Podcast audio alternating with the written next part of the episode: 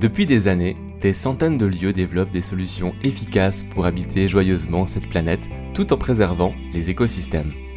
En ville ou à la campagne, tous ont en commun de remettre le collectif, l'autonomie, la sobriété et la solidarité territoriale au centre de leur vie. Kaizen, Colibri et la coopérative Oasis ont voulu leur donner la parole. Comment vit-on autrement dans le monde d'aujourd'hui? Quels sont les chemins, les difficultés, les choix et les espoirs d'une vie différente Un autre modèle est nécessaire. Ce podcast existe pour montrer qu'il est possible. Dans cette émission, Mathieu Labonne, directeur général de la coopérative Oasis, nous donne des clés pour bien réussir son projet. Dans ce podcast La voix des oasis, Mathieu définit le terme oasis et ce qui les caractérise. Avant de se lancer dans ce type de projet, il est important de glaner des informations, s'informer et découvrir ce qui se fait déjà sur nos territoires. Mathieu nous parle de l'un des essentiels, la constitution du collectif autour d'un nous.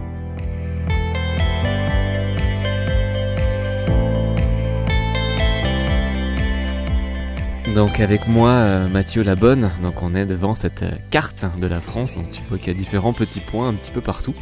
Donc ça c'est euh, des oasis qui ont été listés par, par Gabriel et par toi. Euh, on est en train de faire un tour de France hein, des, oasis, des écolieux, des éco-hameaux, des habitats participatifs. Donc j'ai profité un peu de ta présence pour déjà définir pas mal de ces termes et pour revenir un petit peu sur tout ce qui se passe au niveau national, parce qu'on se rend compte qu'il y a beaucoup d'oasis réparties un peu partout sur les régions, sur les territoires. Donc peut-être Mathieu, commencer par ça. Une oasis, c'est quoi? Euh, alors c'est un terme assez large, le terme d'oasis. Euh, une oasis, c'est un lieu collectif et écologique. Donc ça peut prendre des formes différentes. C'est pour ça que ça n'a pas vocation à être exclusif par rapport à des termes comme éco-village, éco-hameau, habitat participatif, etc. C'est un terme un peu générique qui englobe des réalités différentes, euh, mais où en fait vraiment le, le point commun entre tous ces lieux, c'est que grâce à la vie collective, on accède à un mode de vie plus autonome, plus sobre, etc. En fait, ça, part du constat que euh, si on veut vraiment faire, faire cette transition écologique qui est nécessaire aujourd'hui, ça passera par le fait de, faire ensemble et de réapprendre à, partager, à mutualiser, à, à s'entraider. Voilà. Donc c'est vraiment de relier cette dimension plus humaine du collectif et la dimension écologique. Donc ça, c'est vraiment un, constat qu'on peut faire aujourd'hui face aux, différents effondrements dont on parle beaucoup. Euh, le lien, cette notion de l'humain, quelque chose de vraiment important, d'être dans la complémentarité pour arriver à retrouver une forme d'équilibre et d'autonomie. Étrangement, on peut pas être autonome seul.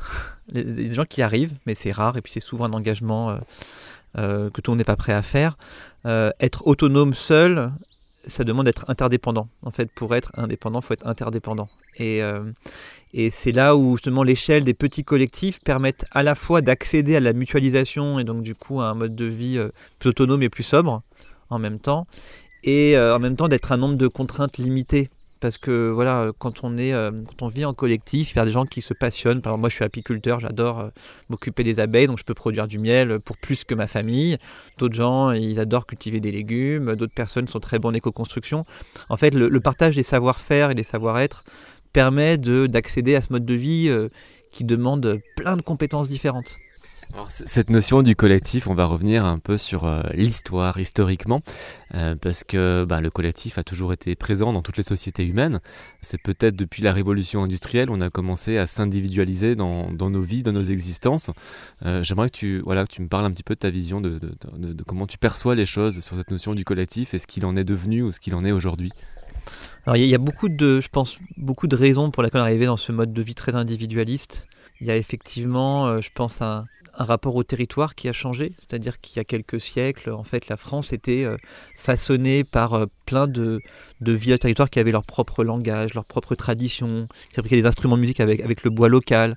Et en fait, le, fait qu'on ait industrialisé, qu'on ait standardisé un petit peu tout, ça, a un peu gommé ce, lien au terroir, au territoire. Il y a les villes qui ont grossi. Les villes, on, pense que les villes euh, permettre du lien social. Aujourd'hui, les villes, elles créent au contraire beaucoup d'anonymat et de solitude. Donc il y a, euh, il y a, voilà, il y a tout un, historique qui a fait qu'aujourd'hui les gens euh, sont individualisés. Il y a aussi sans doute des raisons liées au fait que vivre ensemble, c'est quand même compliqué. Il ne faut pas l'oublier. Et que dans les petits villages, il y avait des tas d'histoires compliquées à gérer. C'était plus une, dépendance que vraiment une indépendance, le fait de vivre comme ça pour beaucoup de gens. Donc il y avait aussi une recherche d'émancipation, de sortir de, d'histoires familiales, d'histoires compliquées. Et il y a aussi le fait qu'on est dans une société qui a quand même beaucoup mis en avant euh, l'individu, notamment euh, l'ego, c'est-à-dire le fait de, de, faire ce qu'on veut, le fait de faire que ce qu'on aime, etc. Et je pense qu'il y, a des racines même d'ordre spirituel en fait à cette crise qu'on vit, c'est-à-dire euh, si le but c'est de simplement faire ce qu'on veut et faire ce qu'on aime, on, on, prend qu'une partie de la vie, on prend pas l'ensemble de ce qu'est la vie, avec aussi des fois des choses qui sont à faire, que ce n'est pas forcément ce qu'on a envie. Euh, et, ce rapport au monde, qui est un rapport très consumériste, où le monde est uniquement là pour satisfaire nos, besoins, ça nous a amené dans un rapport à la nature, un rapport aux autres humains qui est, euh, ouais, qui, est biaisé et qui, euh, et qui amène voilà, à des dérives, des excès qu'on voit aujourd'hui. donc retrouver le lien collectif, c'est aussi un vrai cheminement sur ce qui est essentiel pour nous, ce qui est le plus important ce qui, ce qui fait société aussi, ce qui doit nous rassembler, et ce pourquoi on est ensemble. Euh, donc c'est pour ça que ces grandes questions, elles se posent pour les, pour les écolieux, pour les, pour les oasis. C'est un, un vrai cheminement individuel au-delà d'être un cheminement collectif. Est-ce que tu observes aujourd'hui un, engouement pour cette envie de, de, recréer du lien, cette envie de réapprendre à vivre ensemble?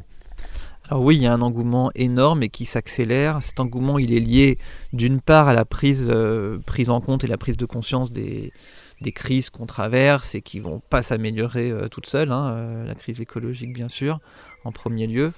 et il y a un engouement aussi, je pense, qui est lié au fait qu'il y a un imaginaire qui est en train de se créer autour de ces projets, qui ne doit pas être un imaginaire faux. Il faut vraiment montrer la réalité de ces lieux on a la chance d'avoir beaucoup de projets qui ont réussi, qui se sont créés depuis euh, quelques décennies. Donc on a aujourd'hui, on, sait mieux modéliser ce que ça veut dire que ce genre de mode de vie. Donc on peut le mettre en avant et, euh, en le mettant en avant, en le montrant, eh ben on crée des envies justement face à des personnes qui ont besoin de recréer du lien social, recréer de la convivialité, recréer du partage.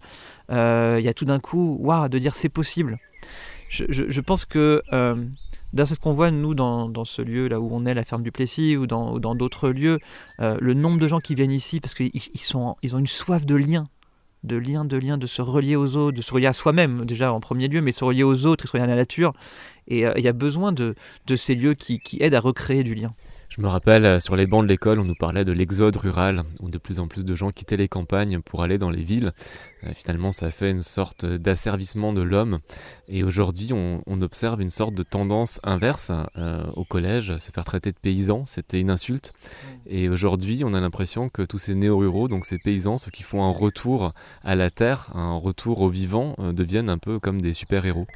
Oui, oui, oui. Bah, c'est souvent des effets de balancier. Hein. Euh, avec l'idée que effectivement ce retour à un mode de vie plus proche de la nature, en milieu rural, euh, doit aussi prendre les acquis du mode de vie plus urbain, et c'est ce que cherchent à faire beaucoup de gens, à essayer de faire une synthèse de, ce qu'on a fait de meilleur dans, ces différents modes de vie. Euh, mais ce qui est sûr, c'est cet, excès de, concentration humaine dans des petits espaces, cet excès aussi de, de déconnexion à la nature, bah aujourd'hui, les gens, ils n'en peuvent plus ils en peuvent plus. Donc, y a... et, je pense que les jeunes générations, notamment, on voit aujourd'hui, bah, tu, disais, tu parlais justement de, de cet imaginaire qui évolue. Moi, je vois dans les jeunes aujourd'hui qui ont 20, 25 ans, euh, justement, euh, le fait de ce rapport à des gens qui cultivent la terre, etc., est en train de changer. Pas forcément chez tout le monde, faut pas non plus euh, généraliser, mais en tout cas, je suis, je suis agréablement surpris de voir le regard que portent dessus des, des plus jeunes. Et ça, c'est très bon signe. Alors tu parles euh, de renouer le lien, recréer du lien, tu parles de reconnexion, se connecter à la nature. Cette quête de sens hein, qu'on observe beaucoup euh, autour de nous, certains la trouvent en faisant le choix du vivre ensemble, euh, donc dans des lieux, on va parler d'oasis, de, de, collectifs, d'écolieux, d'éco-hameaux. donc en France existe la coopérative Oasis. Oui, alors c'est un long cheminement qui aboutit à la coopérative Oasis. D'abord c'est une, une intuition il y a presque 25 ans de Pierre Rabhi de créer les oasis, ils en tout lieu, avec un manifeste qui est sorti, qui était essentiellement des, des, éco-hameaux en milieu rural, très tournés vers l'autonomie. Euh, cette association euh, a développé le concept de façon assez limitée, avec peu de moyens, Et puis en 2014, le mouvement Colibri a pris en main ce projet Oasis dans l'idée justement de, de le développer, mais aussi d'élargir de, ce concept. Euh, moi, quand je suis arrivé à Colibri en 2014 pour porter ce projet, c'était euh, aussi l'idée de redéfinir le concept pour qu'il inclue des réalités justement plus urbaines, pourquoi pas même des lieux religieux, euh, des lieux qui sont plutôt des lieux de ressourcement plutôt que des lieux de vie. Voilà, d'essayer d'élargir un peu le concept parce qu'il y a des réalités en fait multiples. Il y a que cette idée qu'en fait ces lieux étaient un peu les seuls espaces où on trouvait un peu tous les champs de la transition incarnés au même endroit c'est la question énergétique, la question alimentaire, la question sociale, la question éducative. Voilà, tout, c'est des lieux qui euh, montraient en, quoi justement il y avait un changement de paradigme, en quoi ça, faisait système, toutes ces dimensions ensemble. Et donc le projet West était porté par Colibri depuis, avec l'idée de développer des outils euh, qui ont pour but d'accompagner des gens à créer des lieux comme ça, parce qu'on est convaincu que l'objectif justement c'est que ces lieux se multiplient avec des diversités euh, énormes, avec voilà que chacun peut trouver euh, son mode de vie qui lui, qui lui convient. En gros, vraiment, l'idée, c'est de se poser la question, plutôt que de suivre un modèle tout fait par la société, quel est le mode de vie dans lequel je vais m'épanouir Et je vais trouver du sens. Et la coopérative Oasis a été créée au départ dans une idée de compléter ce que faisait Colibri en proposant des financements à des, à des collectifs qui voulaient euh, acheter des lieux ou monter des oasis. Et depuis euh, quelques temps, la coopérative apporte désormais l'ensemble du projet Oasis euh, donc à la fois l'animation du réseau d'à peu près 1000 lieux, à la fois le développement d'outils, à la fois euh, l'inspiration, euh, le fait de diffuser ce qu'on a appris sur ces lieux, et puis la partie toujours accompagnement et financement. Et c'est une coopérative, c'est-à-dire qu'elle agrège beaucoup de parties prenantes différentes de l'écosystème, dont Colibri, qui reste associé de la coopérative et qui continue à jouer un rôle important. Donc Mathieu, toi tu étais euh, directeur du mouvement Colibri. Aujourd'hui tu t'occupes de la coopérative Oasis et un magazine Kaizen aussi qui a fait un hors-série sur différents lieux un peu partout sur le territoire. Devant nous on a cette carte de France. Comment sont répartis les oasis sur le territoire? Pourquoi est-ce qu'il y a des régions où on en trouve plus que d'autres? Quelle est ta, vision euh, par rapport à cette répartition des oasis sur notre territoire? Alors je pense qu'il y a des, raisons euh, historiques, idéologiques, euh, politiques, euh, il y a des raisons diverses. Il y avait notamment des chercheurs qui, voulaient faire le lien entre cette, carte-là et, la carte de, la religiosité en France et, voilà, et différentes cartes d'autres critères. Ce que nous on voit aujourd'hui, c'est qu'il y a des régions, effectivement, il y a plus de lieux, notamment en région Rhône-Alpes, il y a beaucoup de lieux, donc évidemment Isère, Ardèche, Drôme, voilà, aussi dans dans, voilà, dans le sud-ouest, il y a pas mal de lieux, mais aussi dans l'ouest, beaucoup de lieux en création en Bretagne, en Loire-Atlantique. Donc voilà, donc il y a, des, régions qui aujourd'hui, il, y a plus de lieux que d'autres, même si c'est en train de s'harmoniser avec le temps. Il y a beaucoup de régions. En fait, c'est surtout un phénomène d'entraînement. Par exemple, dans, la Drôme, le fait qu'il y ait plusieurs lieux qui sont installés depuis plusieurs années, ça, enlève des peurs au niveau des élus locaux, au niveau de la population, et ça permet euh, à des nouveaux projets de se lancer plus facilement en fait, voilà, c'est un peu un effet boule de neige, c'est-à-dire que euh, quand une région a pu voir le bénéfice d'avoir euh, ce genre de lieu, il y a finalement des, outils politiques qui se mettent en place pour aider. Euh, quand une commune a vu sa commune voisine installer un petit éco-hameau et que ça redynamisait le village, ça permettait de retrouver des enfants pour l'école, ça, ça recrée une vie citoyenne active, ça, ça encourage à faire pareil. Donc aujourd'hui, nous, notre but justement, c'est de, le fait de rassembler tous ces gens dans un même réseau, c'est aussi pour, euh, porter un message auprès de tous ces gens qui peuvent faciliter l'installation de ces lieux, euh, de dire regardez les bénéfices que ça a pour vos territoires. Ces lieux, ils ne sont pas coupés du réel, ils ne sont pas coupés du reste du monde. Au contraire, ils aident les villages, les territoires à reprendre vie. Dans le hors-série toujours de Kaizen qui parle des oasis, il y a différentes euh, catégories. Hein, tu parles d'oasis, enfin vous parlez d'oasis de, vie, d'oasis euh, ressources. Est-ce qu'on peut voir les différentes catégories hein, d'oasis? Est-ce que tu pourrais me les, définir? Il y en a principalement deux. Après, il y a d'autres noms, mais qui sont aussi des historicités de réseau. Euh, c'est Oasis de vie, Oasis ressources. En fait, ça c'était aussi un choix dès le départ de, de la redéfinition de ce concept d'oasis, de, de, constater qu'il y avait des lieux de vie qui sont un peu l'idéal qu'on avait où sont rassemblées plusieurs familles voilà, qui décident de vivre ensemble. Et que ces lieux-là, c'est un peu le modèle qu'on cherche vraiment à promouvoir, c'est-à-dire des lieux où les gens habitent.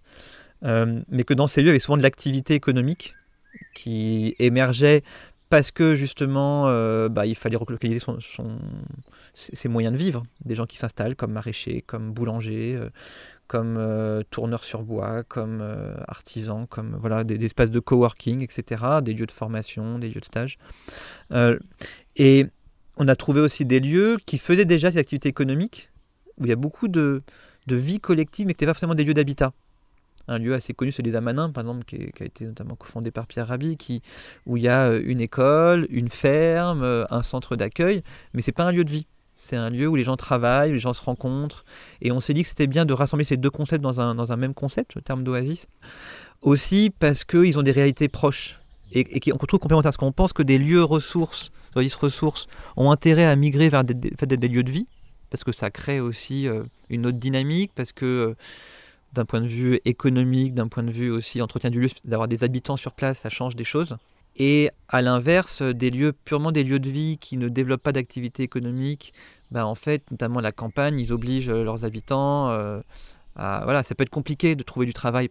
Voilà, donc on a pas, pas mal d'éco-hameaux qui n'ont pas d'activité économique ou attirer des familles avec des jeunes enfants, c'est compliqué. Et à l'inverse, si c'est un lieu qui rassemble beaucoup de jeunes retraités, ça peut être dynamique un temps, mais ça, limite aussi. Donc l'idée, c'est d'arriver à tendre vers, parce que ces deux concepts se rejoignent, mais dans les faits, il y a des lieux qui sont plutôt axés habitat et des lieux plutôt axés activité.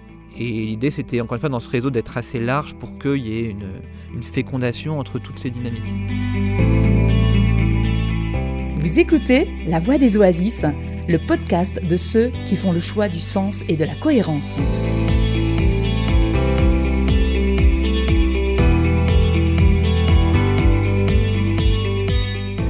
Commence à faire un tour de France de tous ces oasis, de tous ces différents lieux, ce qui va tout de suite interpeller, c'est la diversité. Voilà, est-ce que tu peux nous, dresser un peu un panel de, cette diversité qu'on peut retrouver au sein des collectifs euh, en France?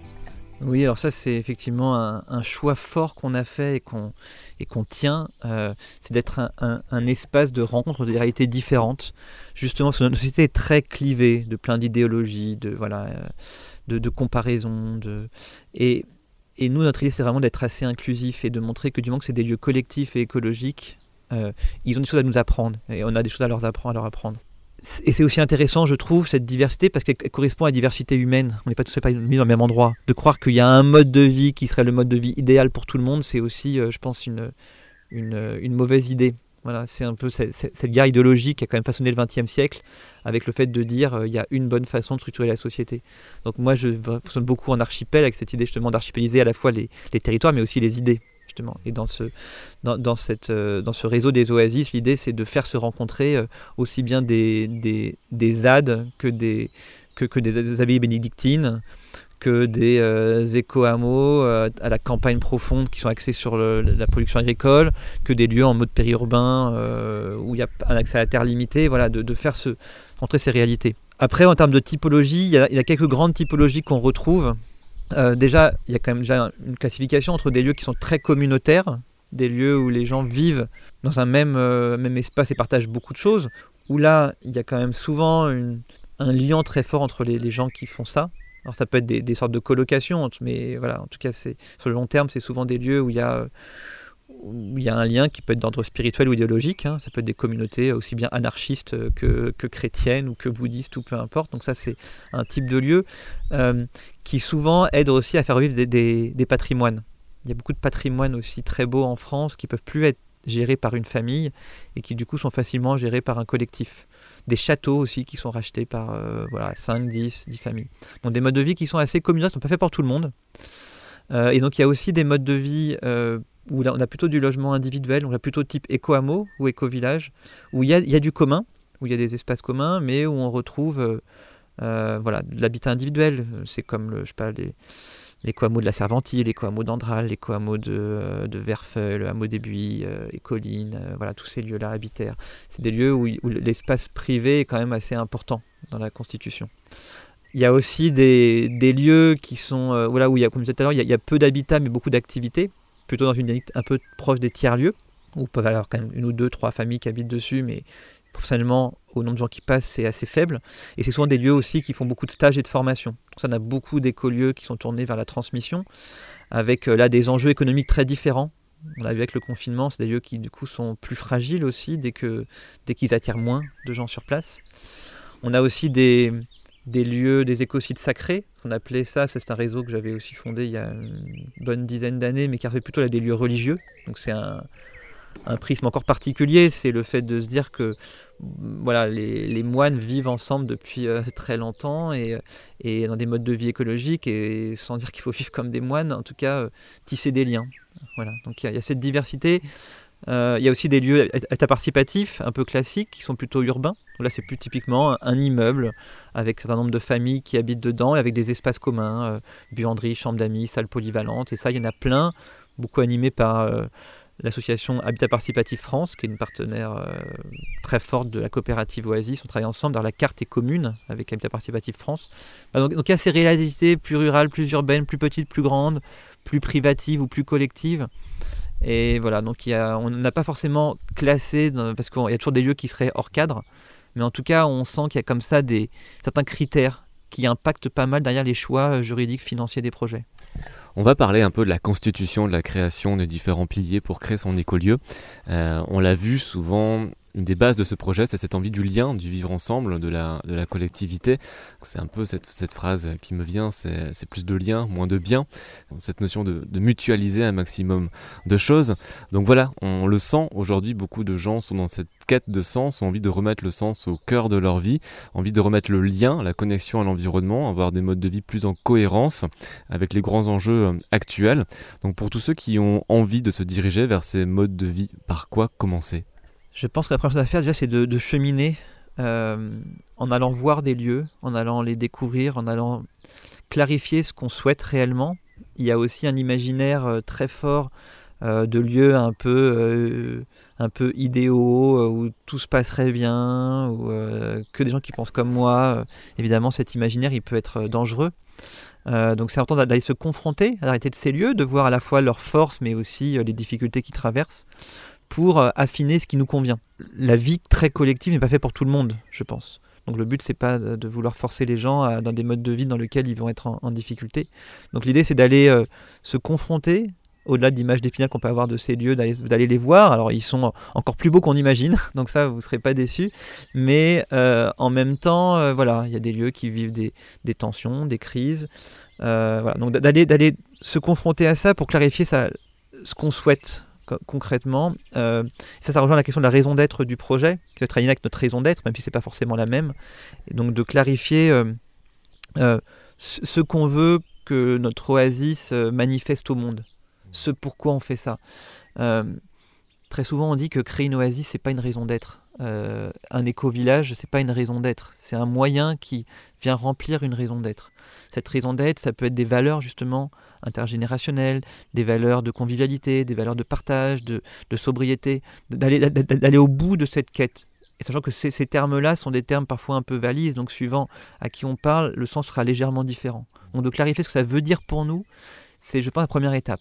Après la deuxième étape euh, aussi, c'est considérer que avant de te laisser passer à la deuxième étape, hein, donc dans la première étape, aller voir sur le terrain hein, les expériences déjà menées par les différents citoyens. Donc les lieux sont ouverts, on peut très bien prendre contact avec un oasis pour y passer une semaine, quinze jours. Comment, comment ça se passe? Alors ça dépend des lieux. Il y a beaucoup, voilà, c'est la limite de ça, c'est qu'il y a beaucoup de lieux qui sont un peu surchargés de demandes de gens qui veulent visiter.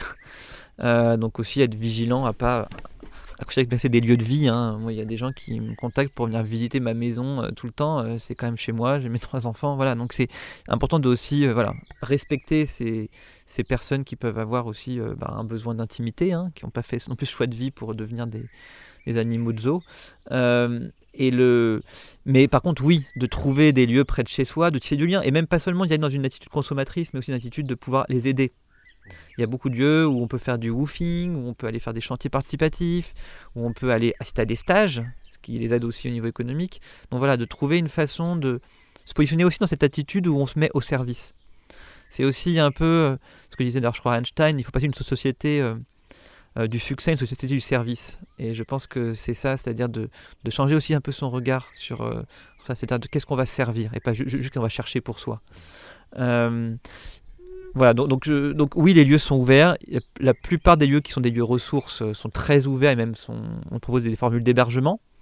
C'est vrai que nous, on encourage aussi des lieux à développer des formules de location euh, moins longue durée, parce qu'on trouve ça intéressant qu'il y ait des, des, hébergements dans ces lieux, des fois pour des personnes qui veulent y séjourner un mois, deux mois, pour vraiment vivre de l'intérieur euh, et, voilà, et, tester. Euh, mais euh, voilà, ça pose des questions euh, souvent de, de, financement pour ces projets, qui ont souvent besoin d'une famille qui apporte des moyens pour pouvoir financer un, un, lieu. Mais en tout cas, il y a de plus en plus de lieux et oui, si vous êtes très très motivé, allez passer du temps dedans, écrivez-leur et allez passer du temps. Et avec cette vraie volonté de chacun de ces lieux d'essaimer au maximum, hein, donc il y a vraiment cette envie de reproduire ces expériences partout sur nos territoires. Oui, bah, en plus pour chacun de ces lieux, c'est souvent une expérience de vie qui est très intense parce que voilà, en fait, je pense que la plus, le truc un peu unanime dans ce que vivent ces lieux, au-delà du fait que ça marche plus ou moins bien suivant les lieux, c'est que c'est une intensité de la vie. Et, c'est, et ça, moi, je trouve que c'est ça qui est beau. On est dans une vie aujourd'hui où on est, euh, où il y a, il y a beaucoup de choses à faire, on est surchargé, mais est-ce que c'est vraiment intense? Est-ce qu'il y a une intensité profonde ou est-ce que c'est juste une suractivité de façade? Et c'est vu une intensité de la relation de l'humain, une intensité du lien à la nature. Euh, et donc les, gens qui vivent ça, ils, débordent de cette expérience, ils, sont heureux de la partager. Euh, et effectivement, comme les, les lieux n'ont pas vocation forcément à grandir indéfiniment, ils ont plutôt vocation à essaimer. Donc euh, d'ailleurs ça existe. Hein. Moi je peux prendre un exemple d'un projet que j'aime beaucoup. J'ai beaucoup d'amis là-bas, la, Grande Maison en Belgique, euh, où c'était 10, euh, foyers il y a 30 ans de, familles qui avaient acheté un lieu. Ils avaient fait un peu l'erreur d'être tous de la même génération. 30 ans après, ils sont quasiment tous là et et il n'y a plus d'enfants et tous jeunes retraités. Et là, ils ont fait le choix carrément de scinder le groupe en deux avec une partie du groupe qui allait créer un autre lieu avec des jeunes pour laisser de la place pour des jeunes qui arrivent un bel exemple d'essaimage euh, et de, voilà, de, courage aussi. Donc oui, nous on est plutôt à promouvoir euh, plein de petits lieux interconnectés que des lieux qui grossissent indéfiniment, parce qu'on pense que ce pas les mêmes enjeux de gouvernance. Donc un, aller voir ce qu'il se fait sur le terrain. Deux, deuxième étape. Ma deuxième étape, c'est que on voit aussi beaucoup de gens qui veulent, créer une oasis, mais qui sont tout seuls. Et ils voudraient que tout le monde les rejoigne pour faire leur projet, on n'est pas tous capables d'être fondateurs de lieux hein, aussi. Euh, ça demande euh, d'attirer des gens et ça demande aussi d'avoir une sacrée détermination. Donc la, deuxième étape vraiment, c'est de considérer que si c'est un lieu collectif, c'est pas la peine de cheminer tout seul trop longtemps non plus. Quoi. À un moment donné, il faut cheminer ensemble. Donc commencer à définir avec qui on veut vivre et de commencer à créer ce, groupe-là, c'est essentiel. Moi, je vois tellement de gens qui me disent ça fait dix ans que je veux créer un lieu, mais personne ne veut venir. Euh, bah, ce que je leur réponds souvent, mais en fait, c'est que c'est pas leur projet, c'est votre projet à vous. À quel moment ça devient un nous? À quel moment ça devient un projet collectif? Donc, la deuxième étape, je pense, c'est effectivement de, alors, en fonction de nos envies, bah de, de, ce collectif. Ça, c'est avec des, des amis, ça c'est plutôt plus facile en général. Si on se dit, mais tiens, j'ai 3-4 couples d'amis euh, qui ont à peu près les mêmes idées, euh, on va se faire euh, un week-end ensemble où on va brainstormer dessus et on va voir ce qu'on a envie de créer ensemble. Et après, on, pourra greffer des gens un peu différents, euh, d'âge différents, etc. Et si par contre, si on n'a pas ce groupe d'amis, bah, je pense que l'idéal, c'est de se greffer sur un collectif existant.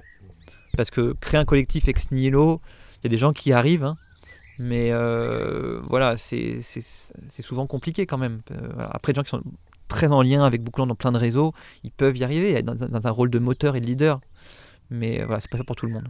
Donc aller voir ce qu'il se passe, constituer son, son, collectif, et si je te suis bien, après il faut trouver sa raison d'être et définir sa vision. Oui, ouais, ouais, faut, bah, justement ce collectif quand il se crée, il va, il faut, il, faut créer ce nous, euh, voilà, qui est important en sachant que beaucoup de collectifs se perdent à vouloir, à considérer que le nous c'est uniquement de la gouvernance.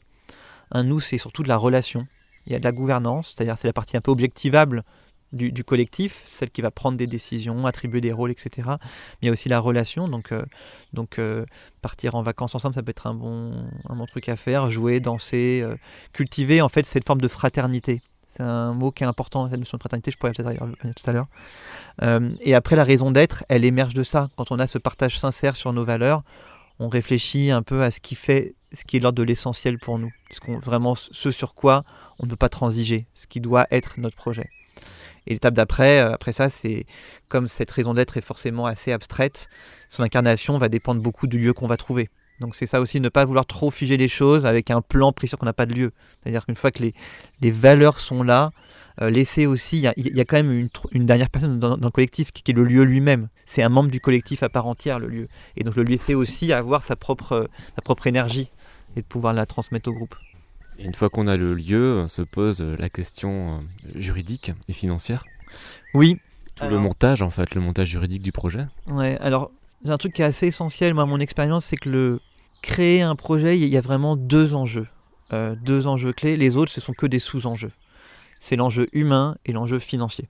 Le juridique, par exemple, on a beaucoup de, groupes qui viennent nous voir pour nous dire je voudrais savoir quelle forme juridique, alors je voudrais créer une SCI avec une coopérative, avec une asso, alors que euh, ces deux enjeux financiers et humains ne sont pas définis. Ça, je pense que c'est une erreur. En fait, le montage des projets, il est toujours possible. Il y a des enjeux parfois, par exemple au niveau urbanisme, euh, d'autorisation, au niveau de la mairie, de permis de construire, etc. Donc il y a toujours le lien humain avec l'administration locale et les élus qui va être essentiel. Mais euh, c'est souvent le juridique et tous les sujets reliés, c'est des choses qui arrivent plutôt vers la fin. En tout cas, nous, on est bon pour. Et, c'est aussi des sujets où il faut se faire accompagner. Vraiment, plus que tout. Euh, faut pas hésiter et les accompagnateurs auront des réponses. C'est ce qu'on fait nous à la coopérative Oasis, c'est ce que font les compagnons Oasis. Euh, pourquoi je parle de, de l'humain et du financier C'est euh, bon, l'humain c'est clair, on pourra, je pense en reparler, mais le financier aussi et le juridique souvent traduit l'organisation humaine qu'on veut et aussi notre capacité en termes de financement, en termes de, de paiement de loyer, en termes de propriété, etc. Donc de poser aussi ce sujet du financier rapidement dans un groupe, c'est, je pense, une bonne question. Ça peut être une bonne porte d'entrée des fois, on va dans ce genre de projet pour fuir un peu la question financière et notre rapport à l'argent un peu omniprésent dans notre société. Et en même temps, je pense que dans ces projets, j'ai vu plein de gens qui, euh, qui sont montés en compétence sur des questions juridico-financières, un truc de fou. Parce que parce qu'on se frotte à cette question en permanence. Si on veut euh, créer une maison commune à 300 000 euros, euh, comment on la finance? Si c'est pas l'habitat d'un d'entre nous. Donc voilà, donc c'est aussi euh, clarifier que on peut faire des oasis qui coûtent pas cher. Ça, c'est des gens qui sont débrouillés pour faire des oasis euh, avec peu de moyens. Par contre, en tout cas, il faut, euh, faut avoir défini comment on traite cette question du financement et, et comment on s'harmonise aussi sur notre vision aussi de ça. Qu'est-ce qu'on est prêt vraiment à mutualiser? La, coopérative Oasis est là donc pour faire de l'accompagnement euh, en conseil, mais aussi accompagner financièrement certains des collectifs. Euh, comment ça fonctionne? Est-ce que les particuliers peuvent aussi participer à cette coopérative? Peut-être qu'on n'est pas encore prêt euh, pour se lancer dans un projet concret, mais qu'on a envie que nos placements, que nos, financements, que notre argent soient placés d'une manière intelligente et solidaire. Oui, c'est exactement ça. la coopérative a été créée en 2018 au départ pour être un, un outil juridique qui permettait de collecter de l'épargne des citoyens qui veulent placer leur, argent quelque part où ça a du sens pour eux, euh, et que cet argent puisse être prêté à taux zéro ou à taux très bas, suivant la forme juridique, mais à des projets qui n'arrivent pas ou peu à accéder à du financement bancaire.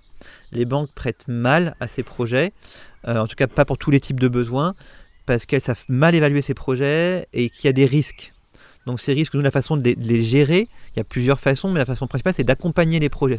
Les projets qui ont prêtent, on les accompagne systématiquement pour éviter, les mauvais choix, notamment.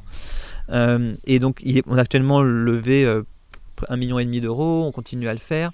Euh, l'idée, c'est que des citoyens qui ont 1000, 5000, 10 000, 100 000 euros d'économie, qui n'en ont pas besoin tout de suite, puissent mettre leur argent au service des oasis pendant un an, deux ans, dix ans, en fonction de, des besoins. Et donc nous, on, on offre plusieurs possibilités d'investissement dans la coopérative euh, en fonction voilà, du montant et de la durée. Euh, on peut défiscaliser cet investissement, donc il peut avoir un intérêt financier pour des gens qui ont envie de placer leur argent.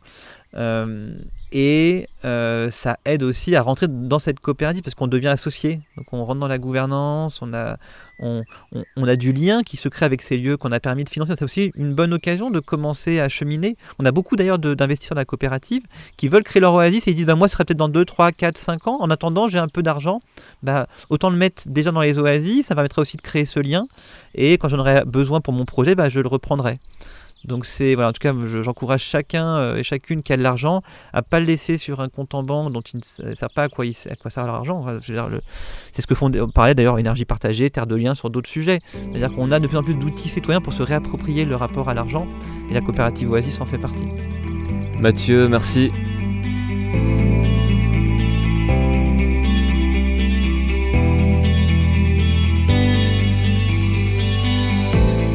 Dans ce podcast, La Voix des Oasis, la parole était donnée à Mathieu Labonne, le directeur de la coopérative Oasis.